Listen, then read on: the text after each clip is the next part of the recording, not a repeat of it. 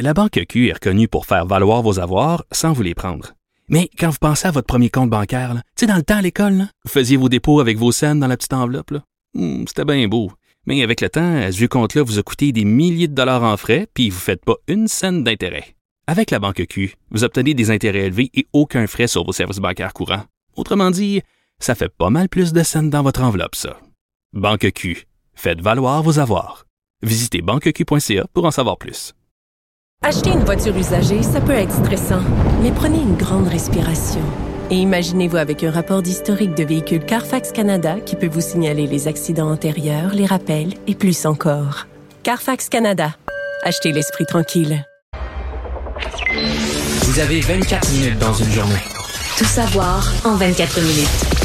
Pour s'informer et comprendre en 24 minutes, ici Mario Dumont, en compagnie de Vincent Dessureau, des studios de Cube Radio, la station d'affaires publique de Québecor. Voici Tout savoir en 24 minutes. Tout savoir en 24 minutes. Les Russes poursuivent leur combat en Ukraine pour une septième journée euh, aujourd'hui.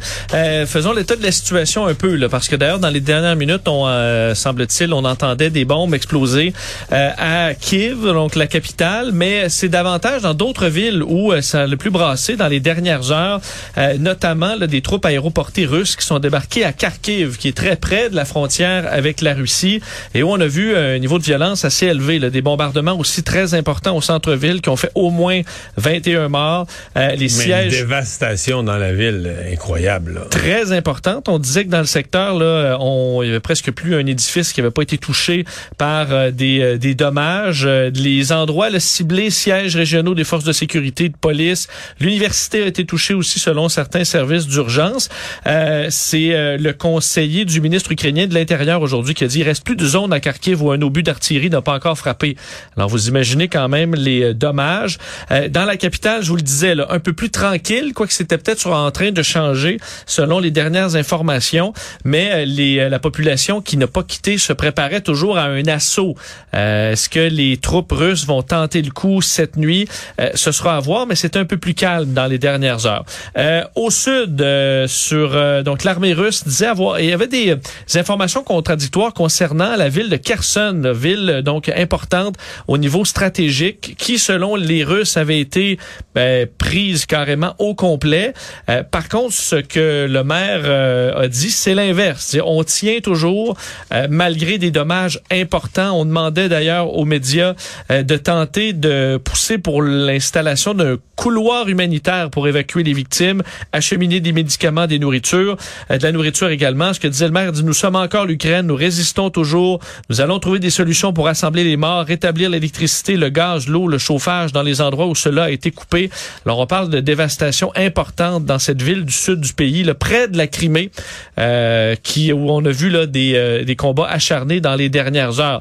Euh, Mais les villes près de la mer du Nord sont bombardées aussi par la mer. oui, tout à fait. Euh, D'ailleurs, euh, pour ce qui est de Mariupol, un co- coin qui est très important aussi au niveau stratégique pour l'accès à la mer, là, plus d'une centaine de personnes ont été blessées dans des tirs russes. Alors, on parle de dommages quand même très importants. Euh, du côté russe, euh, ben, on sait qu'il y a des victimes aussi. Et pour la première fois aujourd'hui, euh, les autorités russes ont confirmé le décès de soldats russes. 500, pour être plus précis, enfin 498 de ces soldats qui seraient décédés officiellement selon les Russes. 1600 blessés. On dit, et c'est ce que la télévision publique russe, donc sous contrôle de l'État, a annoncé aujourd'hui, disant malheureusement, nous avons eu des pertes parmi nos camarades participant aux opérations militaires spéciales. 498 militaires russes sont morts en accomplissant leur devoir, disant que les familles allaient recevoir tout l'aide possible, ce dont on peut euh, douter en ce moment. Ils ont fait aussi un bilan de leur côté des pertes ukrainiennes, les situant autour de 3000 euh, morts et 3700 blessés. Réplique euh, solide aujourd'hui de l'Assemblée générale de l'ONU qui a adopté à la très grande majorité là, une résolution qui exige que la Russie cesse immédiatement de recourir à la force à l'Ukraine contre l'Ukraine. Et Ce qui avait d'intéressant dans ce vote-là, c'est de voir, parce que là, c'est 493 pays. Tout le monde de- vote, là. Qui devaient dire, est-ce qu'on exige que la Russie se retire? Est-ce qu'on s'abstient de voter? Ou on est carrément contre? Euh, mais le vote, ça allait pas mal dans un sens. 141 pays sur 193 ont voté pour. D'ailleurs, le résultat a été salué par une salve d'applaudissements. Seulement cinq pays ont voté contre. La Russie et le Bélarus. On comprend que Ouais, c'est deux pays les deux qui sont dans la guerre eux-mêmes. La Corée du Nord, un allié que personne ne veut vraiment. L'Érythrée et la Syrie. Euh, on fait pas des alliés très forts. Dans les pays qui se sont abstenus, ben, les deux gros, la Chine et l'Inde, euh, il y en a beaucoup de plus petits là, qui, euh, qui se sont abstenus. Donc au moins ne se rangent pas à côté de la Russie, mais euh, ne les ont pas dénoncés. Euh, C'est intitulé cette résolution Agression contre l'Ukraine, demandant de retirer immédiatement, complètement et sans condition toutes les forces militaires de l'Ukraine. Euh, le Pentagone, de leur côté, ont fait un point de presse également pour euh, faire un peu l'état de la situation. Il y avait des points intéressants là-dessus dans ce qui a été livré aux médias, comme quoi, de un, euh, selon eux, là, le convoi de militaires qui se dirige vers la capitale est toujours arrêté depuis 24 à 36 heures. Mais selon eux, on se regroupe en ce moment. On dit aussi les Russes apprennent de leurs erreurs. Alors, on n'exclut pas qu'il y ait une offensive peut- peut-être mieux structurée dans les prochaines heures. Euh, C'est juste que je sais pas combien de temps un convoi. Les soldats euh, peuvent pas dormir à part que assis sur leur banc, là, un banc carré de véhicules militaires. Euh, je vois pas ce qu'ils pouvaient manger. On dit qu'ils ont des paquets de nourriture séchée. Là. Ils sont partis avec de la nourriture, mais mais gardez le moral quand il fait, mettons, la nuit euh, moins 5, là. Et ration ta sèche. petite ration sèche? Tu t'en vas te battre contre un ennemi euh, contre qui t'as rien, euh, rien à dire. Euh, t'as raison, Mario, que le moral doit être dur sur 50 km de long. Là. Donc la cafétéria, sais pas ce qui se euh, passe. tu sais pas ce qui se passe, t'as pas d'informations. Euh, Déjà que t'es peut-être pas parti si motivé que ça, ou que tu sais pas exactement ce que tu fais là. Euh, bon, alors on verra. Dans les autres informations intéressantes du point de presse, euh, le, le Pentagone annonce le report de certains tests de missiles balistiques nucléaires qui devaient avoir lieu, les fameux ICBM. Euh, on explique qu'il n'y a pas de danger pour la couverture américaine, c'est tout simplement un léger report. Alors on voit qu'il y a vraiment un désir de aucune, qu'il y ait aucune escalade au niveau des menaces nucléaires, quoi que ce soit. Alors les non tests seulement sont on fait reportés. pas, non seulement on met pas les, contrairement à ce que Poutine avait annoncé, les États-Unis mettent rien sur un état d'alerte, mais ils font même plus les tests prévus. Là, Non, alors pour pour être laisser sûr tranquille pas... le dossier, le dossier nucléaire. que ce là. soit pas interprété d'une mauvaise façon. Et le secrétaire d'État, euh, Anthony Blinken, qui va partir dans un voyage pour aller euh, bon, dans plusieurs pays tout près là, euh, du conflit, la Pologne, la Moldavie, les Pays-Baltes, également Belgique, Pologne. Alors un voyage important de euh, du secrétaire d'État américain. Et demain, parlant de diplomatie, ben, ce sera important de suivre cette deuxième vague de négociations euh, pour euh, tenter d'arriver peut-être à un cessez-le-feu entre les Russes et les Ukrainiens. Ça aura lieu là dans une petite région de Białowieża, c'est en Pologne, tout près de la frontière avec le Bélarus, endroit dont les deux parties euh, se sont entendus pour euh, se, se rencontrer Mais demain on, le dit, matin. on dit que le- le- la notion de cessez-le-feu, l'idée de cessez-le-feu serait à l'ordre du jour. Ce qui est déjà une bonne nouvelle. Oui, mais oui, c'est juste qu'un cessez-le-feu, sais, si t'es Poutine, puis déjà que t'avais pas de bonne raison d'entreprendre cette guerre-là, si t'acceptes un cessez-le-feu, je veux dire, ça te prend une raison de reprendre le feu, là, de reprendre la guerre après. C'est, c'est, si t'acceptes le cessez-le-feu, tu t'es sur le chemin d'une reddition ou d'un il n'y retrait. avait pas non plus de rien pour faire la première attaque. là. Non, non, non. Mais je, je- je dis ça pour dire que je doute là, que euh, je doute de ça. Je doute qu'il va, qu'on va arriver à quoi que ce soit. Mais regarde, il faut rester optimiste. Là.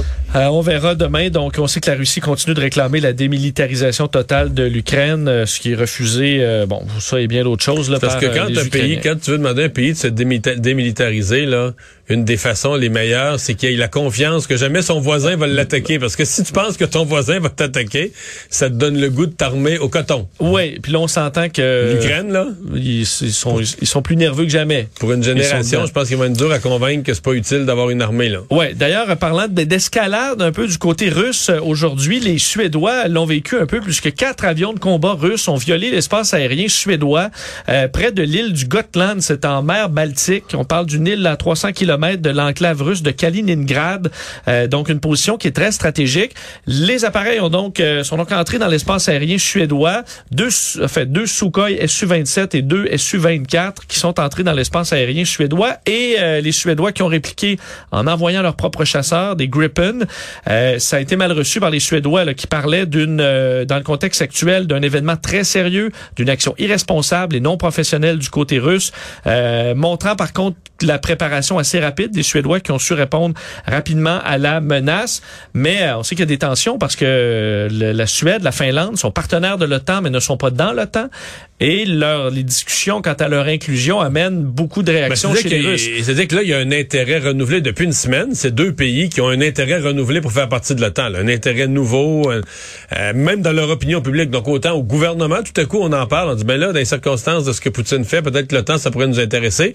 Et je voyais des sondages, j'ai vu ça, je pense hier, des sondages, oups, l'opinion publique dans ces pays-là, où la population s'était comme faite à l'idée, garde, on reste en dehors de ces affaires-là, on n'est ni contre ni pour la Russie, on reste en dehors.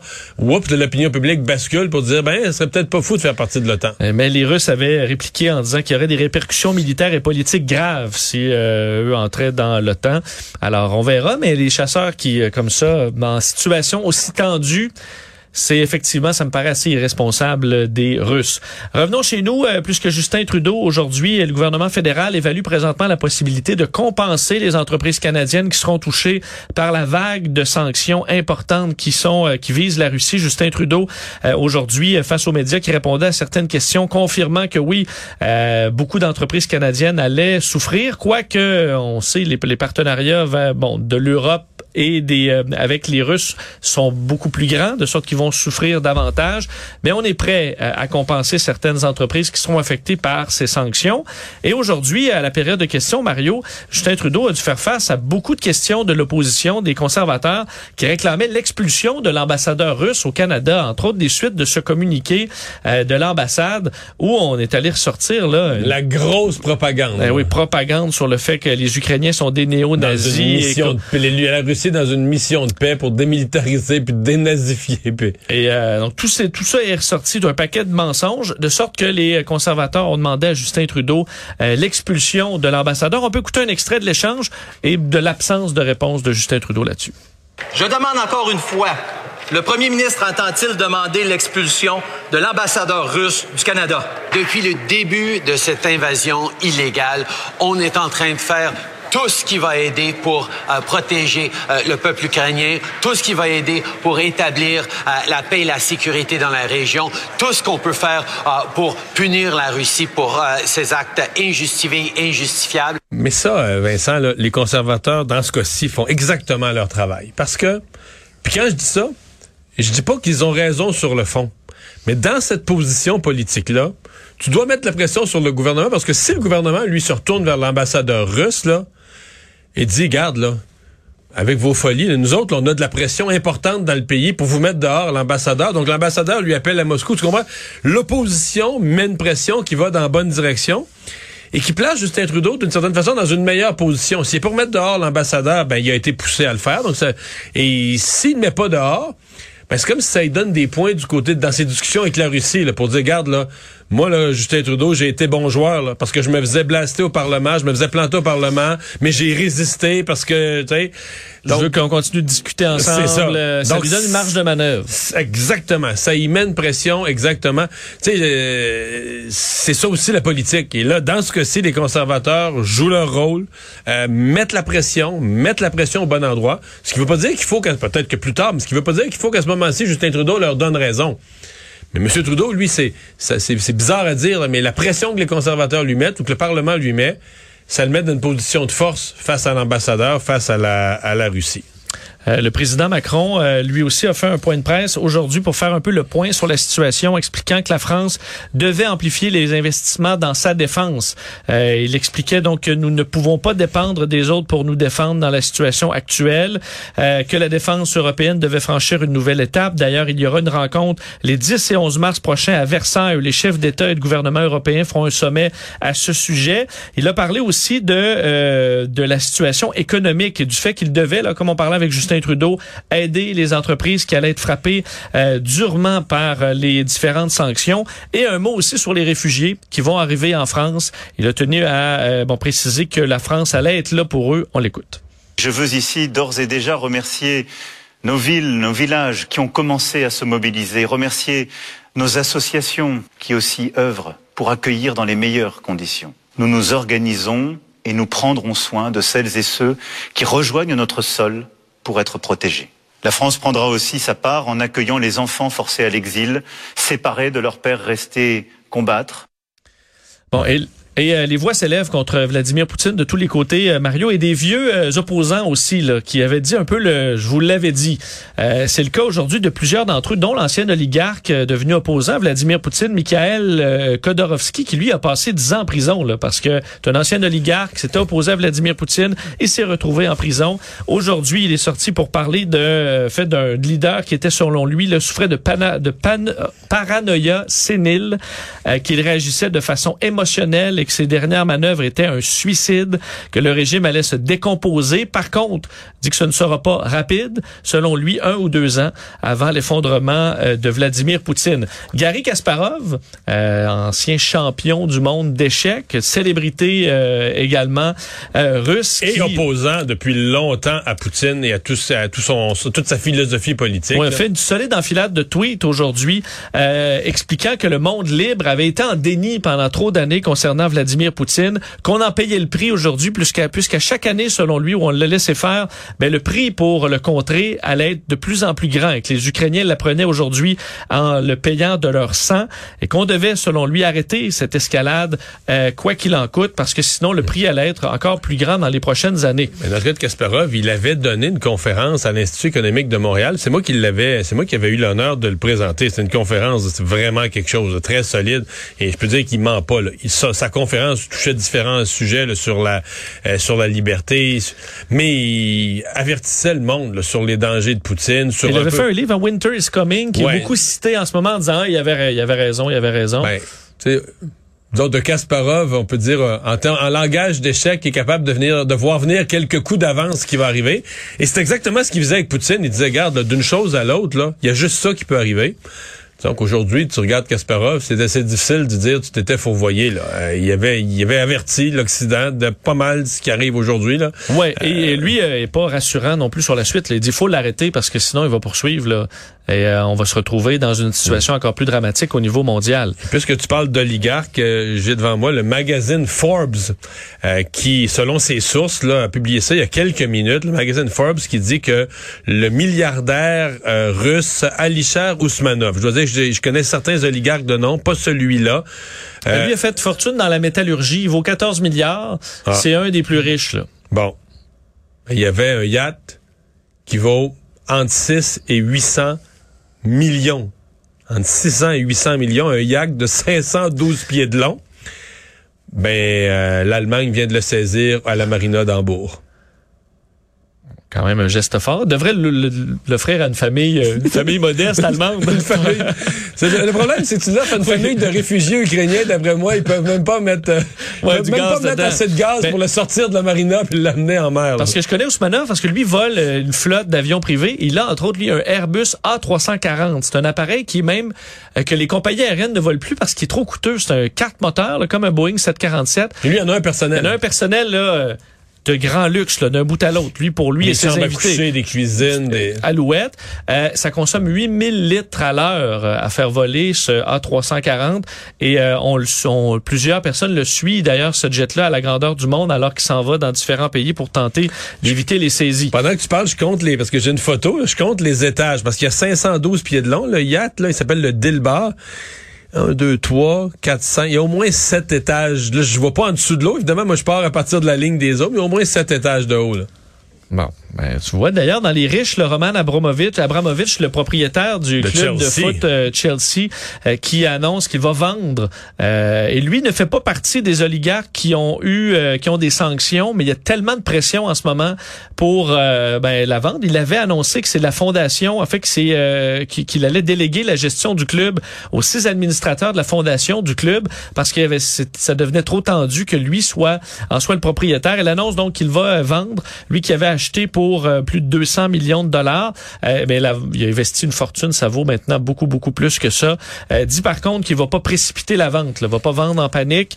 Je pense qu'il va avoir peut-être un peu un bon prix, mais euh, il, il met tout ça Ouais. en vente. Mais dans l'état actuel des choses, disons qu'il n'y a pas le gros bout du bâton. Tout savoir en 24 minutes. Parlons euh, ben, un mot sur le prix de l'essence qui a augmenté, augmenté beaucoup, euh, Mario, parce que partout là, à la pompe, les prix montent. euh, bon, de 8 cents du prix de l'essence dans, la, dans les différentes régions du Québec. Pas en général, une là. 74, une 75. Ça, dans mon avis, c'est lui scène, c'est le reflet de la hausse d'il y a deux, trois jours où le pétrole était passé de 92 pièces à 100 pièces, mais là aujourd'hui, il est passé de 100 à 110. En fait, on n'a même pas eu le temps d'annoncer comme il faut aux nouvelles à la population puis de faire les reportages dans les médias d'information sur le fait que le pétrole avait pogné 100 pièces le pari qui était déjà rendu à 110. Ouais, ben, C'est ça qui s'est passé. pas trop. Au moins, la bourse était un peu en hausse euh, aussi, euh, d'à peu près un peu moins de 2% rebond quand même des, des baisses d'hier. Et euh, le monde de l'aviation est encore troublé. Là. On sait qu'hier, je- Joe Biden annonçait la fermeture de l'espace aérien aux avions russes. Il y a 15 000 Russes qui sont coincés en ce moment en République dominicaine. Peut-être un bon, bel endroit pour être coincé, euh, mais ça, ça génère tout un problème. Près de 2000 Ukrainiens, ils sont d'ailleurs euh, bloqués. On leur a toutefois garanti euh, une garantie de séjour pour le temps de la crise, le temps qu'ils soient évacués. Mais est-ce que les avions, euh, avec tous les espaces aériens fermés, parce que j'ai présenté en ondes à LCN il y a quelques jours une carte là, des gens qui revenaient justement de République dominicaine, si je me trompe pas, ils revenaient de Punta Cana. Et euh, le détour qu'ils faisaient, c'était débile. là. Je c'était presque deux fois la distance, parce que là, faut que tu contournes. fallait même qu'ils contournent par le nord l'Islande, là, qu'ils aillent passer au-dessus du Groenland. C'est tout un détour pour réussir à re- rejoindre Moscou. de- donc ça devient un casse-tête immense euh, et surtout qu'il y a des répliques russes d'avions occidentaux qui peuvent pas non plus arriver en Russie. Euh, donc c'est tout un bordel et ça s'arrête pas là pour l'aviation russe parce qu'on sait que Boeing et Airbus se retirent de Russie temporairement, en fait suspendre euh, leurs travaux là-bas de sorte que les appareils russes là, euh, Plus d'entretien, plus de pièces. il y a plus de pièces. Euh, et le- les deux tiers des appareils utilisés par les compagnies russes sont des Boeing, des Airbus, euh, des bombardiers. Donc les autres appareils qui restent des Sukhoi. euh, mais euh, ça suffira pas pour un pays qui est sur 13 fuseaux horaires. là. Alors tout un casse-tête quand même pour eux autres également. Revenons chez nous avec Mario, une nouvelle qui va faire plaisir à ceux qui ne, ne s'endurent plus de porter le masque puisque euh, le gouvernement du Québec euh, va euh, ben, enfin annonce qu'à compter de la mi-avril au Québec, le port du masque ne sera plus obligatoire dans les lieux publics. En fait, au plus tard, la mi-avril, parce que ça pourrait même être avant. là. On dit qu'un délai, une espèce de délai de 10 jours, ça pourrait arriver n'importe quand. Ouais, on a eu des bonnes nouvelles de l'INSPQ dans les projections qui sont rassurantes. On voit encore une baisse aujourd'hui là des euh, des hospitalisations, des cas de Covid, de sorte que à l'exception des transports en commun, on serait libéré du masque dans les prochaines semaines. Il y aura un préavis de 10 jours euh, que la mesure entre en vigueur. Alors on, on le saura dans les prochains jours. Mais autant, moi, je me suis réjoui, là, tu sais, exemple, les réouvertures de restaurants, parce que ça, ça, je trouvais d'abord, c'était souffrant pour la population de ne plus pouvoir aller au resto. Mais je- ce que je dis du resto, c'est aussi vrai des salles de spectacle, des cinémas, euh, tout ce qui a fermé, là. Puis c'était épouvantable pour les commerçants. Je veux t'as investi dans un salon de quilles, dans un restaurant, tu peux plus l'ouvrir, tout ça. Et ça, j'étais très sensible, puis je me disais, le masque, les gens qui, qui, qui manifestaient pour le masque ou qui vont faire un cas du masque, je suis vraiment désolé. C'est du gros, c'est de l'enfantillage. C'est pas vrai. C'est pas une vraie conséquence. De... Fait dire, regarde, les Ukrainiens reçoivent des, reçoivent des bombes, sur- des bombes sur la tête, là, puis les, les, les, les madames âgées prennent un fusil pour aller défendre leur pays. Euh, Fait comme dire, je suis allé m'acheter du linge euh, cette semaine pour une rare fois, je suis allé au magasin puis je portais le masque pour magasiner. euh, Je, j'avais oublié que je l'avais dans, le de, visage. De dire, là, notre pays est une dictature parce qu'on me demande de porter un petit masque pour euh, garder mes particules, là. Excuse-moi, là, si tu veux, des dictatures, on va en visiter ensemble. On va faire un voyage ensemble, on va faire une tournée des dictatures en commençant à Moscou. Je suis pas capable d'avoir de la sympathie, là. Je je dis pas que j'aurais voulu garder le masque toute ma vie, on l'enlève, je suis bien content, là. Mais de faire grand cas de ça, là, que c'est d'une libération, puis tout ça, hey, lâchez-moi. Puis je veux dire, s'il y a une autre vague, on va remettre le masque, puis sacrez-moi patience, c'est du gros niaisage. Euh, D'ailleurs, dans les autres bonnes nouvelles, ce qu'on devancerait de deux jours euh, les, la, la fin de certaines mesures sanitaires, là, on sait, euh, entre autres, le, le- le fait qu'on pourra aller dans les restaurants, salles de spectacle à 100% euh, Les karaokés? Ouais, du karaoké. du, du 14 au 12. Ça peut avoir l'air de juste deux jours, mais Ça, c'est un week-end. c'est ça. Alors, ça permettrait d'avoir un week-end supplémentaire, ce qui sera euh, assurément la bienvenue chez euh, bien des entreprises. Euh, Parlons de la Banque du Canada, Mario, qui augmente finalement son taux directeur. On s'y attendait, là. Il l'avait dit quand même assez souvent. Et en plus, avec ce qui se passe en Ukraine et en Russie, on s'attend à ce que l'inflation s'accélère encore plus que prévu. Alors, le taux cible qui a atteint, qui est passé de 0,25% à 0,5% on s'attend. Ça reste des taux très bas, là. un demi de 1% Mais c'est peut-être le début d'une ouais. montée. Les experts, tous les experts que j'ai entendus aujourd'hui s'attendent. Il semble acquis que le mois prochain, fin avril, mi-avril, fin avril, il va y avoir un autre bond d'un quart de point. Donc, on sera à 0,75. Là, après ça, la plupart disaient il y aura quatre sauts durant l'année. Donc, on va monter quatre fois 0,25, donc de un, un plein point de pourcentage. Mais là, ça va dépendre. Est-ce que parce que là, pour l'instant, on voit strictement la guerre en termes de hausse de prix. Le prix du pétrole augmente, le prix de l'aluminium, le prix du blé, le prix de tout augmente, donc inflationniste. Mais une guerre pourrait aussi avoir un impact réel sur l'économie, sur les entreprises, sur l'emploi. Et là, ça, ça pourrait calmer les ardeurs de la Banque du Canada d'augmenter les taux. Et euh, je termine avec WestJet qui fait l'acquisition de Sunwing, annonce faite aujourd'hui. Euh, Sunwing qui, euh, WestJet qui parlait d'un grand moment. Alors deux, bon, quand même deux transporteurs à bas prix qui s'associent au Canada. Les actionnaires de Sunwing qui deviendront par la même occasion donc actionnaires du groupe WestJet. évidemment, ça a passé à travers des autorisations réglementaires, mais ce serait fait à la fin de l'année 2022 si tout se passe bien. Résumer l'actualité en 24 minutes, c'est mission accomplie.